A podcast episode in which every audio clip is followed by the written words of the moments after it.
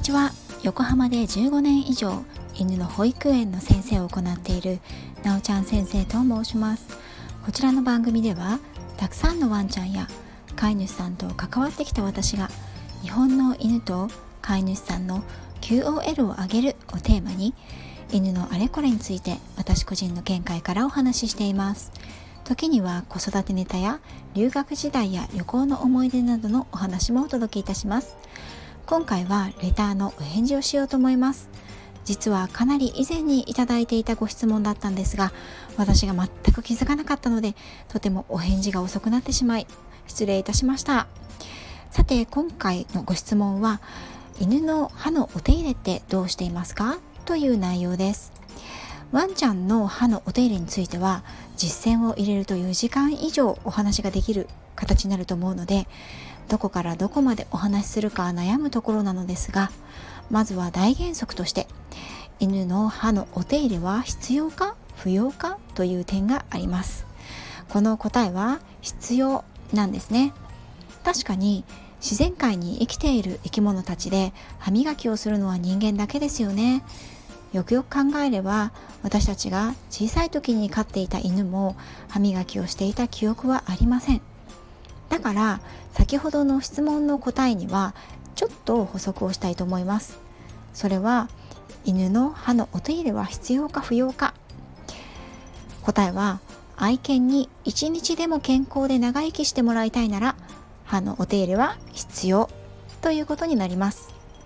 実はワンちゃんはその構造上虫歯には人間よりもなりにくいのですが人間よりも歯石がつきやすいという動物です。そして歯周病にもなりやすく免疫力が落ちてくる老齢期になるとその歯周病菌や不潔な口腔内で発生した菌が顎や歯の骨を溶かしたりそこから内臓や脳にまで悪影響が広がったり命の危険があるような病気に発展することもあります。実は怖い病気の原因になることをどうか知っていただきたいと思います。私が犬のデンタルケアが必要だなと思ったのは実体験からなんですね。小さい頃に飼ってた犬がある朝突然顔の半分がすごい腫れてしまって慌てて病院に連れて行ったところ歯周病の菌が歯の根っこを溶かして鼻腔の方に侵入して炎症を起こしていたんですね。その後すぐに全身麻酔で歯を抜くことになりました。結果34本の歯がボロッと抜けてしまったそうです。当時はもちろん歯に犬に歯磨きなんて誰も教えてくれなかったのでしたことがありませんでした。けれどワンちゃんの寿命も伸びてきた今たかが歯と思うかもしれませんが適切な歯のお手入れデンタルケアをすることで愛犬の寿命を伸ばしかからなくてもいい病気を予防することができるんです。これってすごくないですか？今は犬の歯のお手入れデンタルケアの必要性は認識されてきてお手入れ商品も多くなり獣医さんにも広く知られるようになってきたと思います。ただ人間と違うのは人間には歯医者という専門医がいますが日本では犬に歯医者はほとんどいないのが現状です。なのでほとんどの場合歯の治療はせずに抜歯などの処置になるというのがまだまだ多いんですね。日本に歯の犬の歯の専門医さんは10名程度しかいらっしゃらないそうです。そのうちのお一人がこのスタンド FM で配信をされている獣医さんのアトリエ太郎さんの旦那様でいらっしゃるということを私も今朝知りました。アトリエ太郎さんも獣医さんとしてデンタルケアについてお話しされていらっしゃるのでぜひ配信を聞いてみてくださいね。概要欄に URL を記載いたします。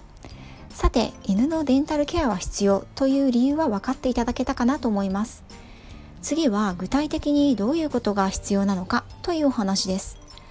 お気づきかもしれませんが私は先ほどから歯磨きという言葉ではなくデンタルケアという言葉を積極的に使っています。それはなぜかというと歯磨き以前にとても重要で必要なことがあるからです。私は毎日愛犬に歯磨きをしているかと聞かれたら答えはノーです。気が向いた時にしかしっかりはやらないのですが大切なのは毎日歯磨きをする犬を育てるということよりもいつでもどこにもでどこでも誰にでも口腔内を触らせることができる犬を育てるということです。多くの飼い主さんが歯周病や歯肉炎を指摘されてから口臭が気になってきたからと言って成犬になってからある日突然ワンちゃんの歯磨きを始めようとします。突然歯ブラシを買ってきて犬の口を開けて突っ込んでやろうとしたりするんですよね。そうなったらワンちゃんはどう思うでしょう。ワンちゃんにとって口というのは最大の武器でありまた弱点です。その口を相手の意のままに触らせ抵抗しないで歯ブラシなどの異物を入れることを受け入れるというのは実はかなりレベル高いことなのである日突然始めたらワンちゃんの抵抗に遭うことは当然なんです。そしてワンちゃんが逃げる。暴れるから飼い主さんは捕まえて無理やりやる。するとワンちゃんは怖くなってうなったり時には噛みついたりする。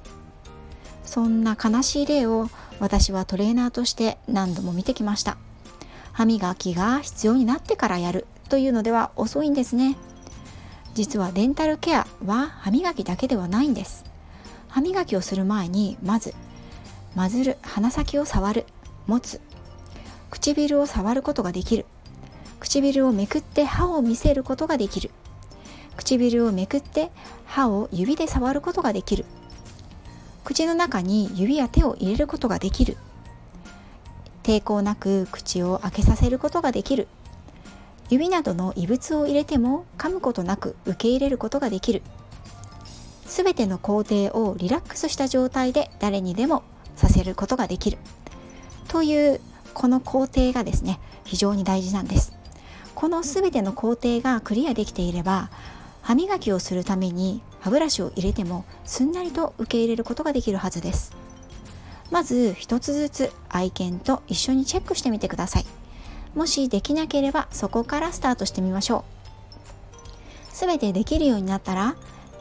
指で抵抗なくなってきたら歯磨きシートや指サックを指につけて歯を優しく拭く。綿棒や柔らかい歯ブラシで歯を磨く。というより難易度の高い実践を取り入れてみてもいいと思います。私は個人的には歯ブラシを使うよりも指で磨くことをお勧めしています。指でやる方がワンちゃんにとっては抵抗感が少なく指の感覚で出来物や腫れを確認できますし歯ブラシで歯茎を傷つけることもありませんよね。人間もそうですがすでに歯周病などがある場合には歯ブラシが歯茎に当たると痛かったり出血したりします。毎日歯ブラシをすることは飼い主さんにとってもちょっと負担ですよね。でも子犬の頃から毎日ワンちゃんの顔を撫でるということは負担ではありませんよね。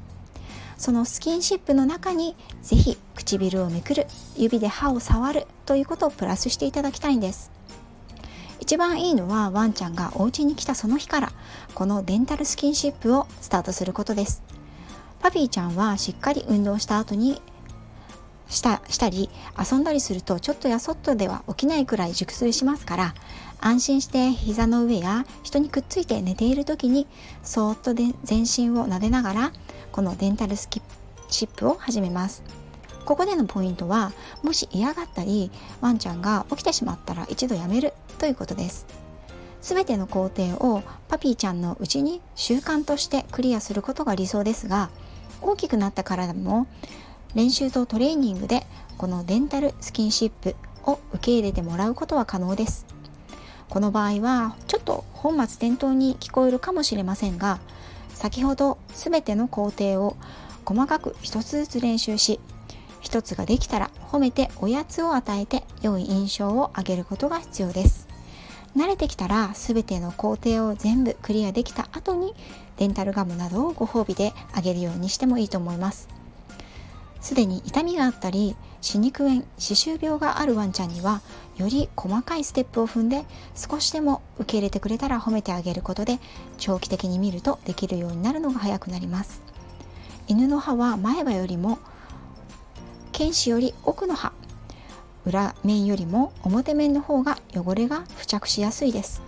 一番奥の歯は小型犬だと特にかなりグイーッと唇を横に引っ張らないと見えなかったりするのでそれすらも嫌がれることがあるのでそこから練習することが必要です。ワンちゃんのデンタルケアはローマは一日にしてならずのように一日で急に全てできるようにはなかなかならないんですね。ですが長い目で見た時愛犬に健康で長生きしてもらうためには欠かせないトレーニングですからまずは抵抗なく口腔内を触らせてくれることからスタートしてみましょう。最後にデンタルケアに良い商品などについてこの間コラボ配信もさせていただいたサラホリスティックアニマルクリニックのサラ先生の配信を概要欄にご紹介させていただきます。サラ先生も獣医さんで西洋医学のみならずハーブやホメオパシーなどを使ったホリスティックケアも精通していらっしゃいます。サラ先生のペットと暮らしと健康というチャンネルで様々な有益情報を発信していらっしゃいます。こちらもぜひ聞いてみてくださいね。今回は長くなりましたが皆様いかがでしたでしょうか？最後まで聞いていただいてありがとうございました。あなたとワンちゃんの今日がますます輝くものになりますように。また次回もよろしくお願いいたします。